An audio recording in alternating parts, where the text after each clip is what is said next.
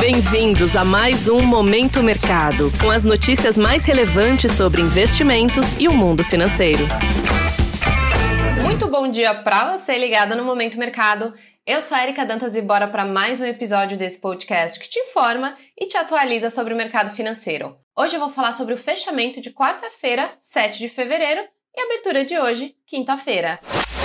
Cenário internacional. Em Wall Street, o dia foi de ganhos nos principais índices, mesmo com expectativas de que os cortes da taxa de juros americana estão cada vez mais distantes. Os dados econômicos indicam uma economia resiliente e o discurso dos dirigentes do Fed, Banco Central Americano, seguem com tom de cautela. Apesar do cenário nebuloso, os investidores seguiram otimistas em meio à divulgação de balanços e o S&P 500 alcançou marca histórica, avançando 0,82% e fechando perto dos 5 mil pontos. O Dow Jones também subiu, fechando em alta de 0,40%, assim como o Nasdaq, que avançou 0,95%. Na renda fixa, as Treasuries, que são os títulos públicos americanos, fecharam em alta mesmo após leilão de 42 bilhões de dólares, com demanda relevante. O fechamento reflete as incertezas sobre a trajetória da taxa de juros. O DXY, índice que mede a variação do dólar ante uma cesta de moedas fortes,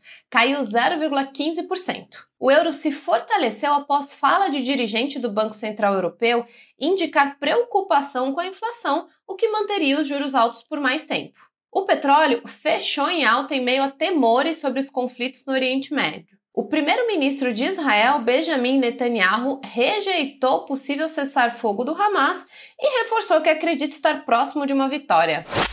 Cenário nacional. O dólar fechou a quarta-feira com leve alta de 0,12%, cotado a R$ 4,97. O dia foi de noticiário escasso. Os investidores tentam buscar sinais que indiquem o futuro da política monetária americana e quando o ciclo de corte de juros começará. A pergunta segue sem resposta clara e deve seguir movimentando os mercados. Na renda fixa, os contratos de juros futuros fecharam perto da estabilidade, com leve alta, acompanhando o fechamento das treasuries, mas sem grandes direcionadores. Na bolsa, o Ibovespa caiu 0,36% aos 129.905 pontos na contramão do mercado americano. De olho nos balanços, o principal índice da bolsa foi puxado pelo desempenho das ações do setor financeiro. O destaque ficou com o Bradesco após divulgação de resultados. O CEO Marcelo Noronha detalhou um plano estratégico para os próximos anos e reforçou que o pior já passou. O mercado também acompanhou as falas do presidente do Banco Central,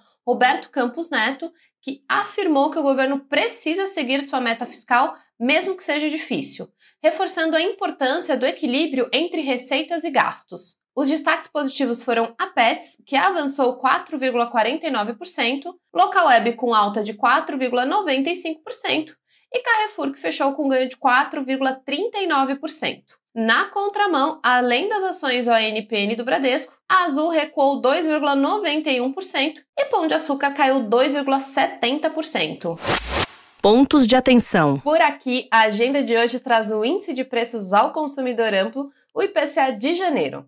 Nos Estados Unidos serão divulgados os dados de pedidos de auxílio-desemprego semanais. As bolsas asiáticas fecharam majoritariamente em alta. Já em Wall Street, os futuros operam estáveis, mas sem direção única, após marca histórica no fechamento de ontem. Na Europa, as bolsas avançam em meio a balanços e indicando que o dia deve ser de recuperação. Bora pegar um café sem açúcar que o dia está começando. Desta forma, termina o Momento Mercado de hoje. Agradeço a sua audiência e um ótimo dia.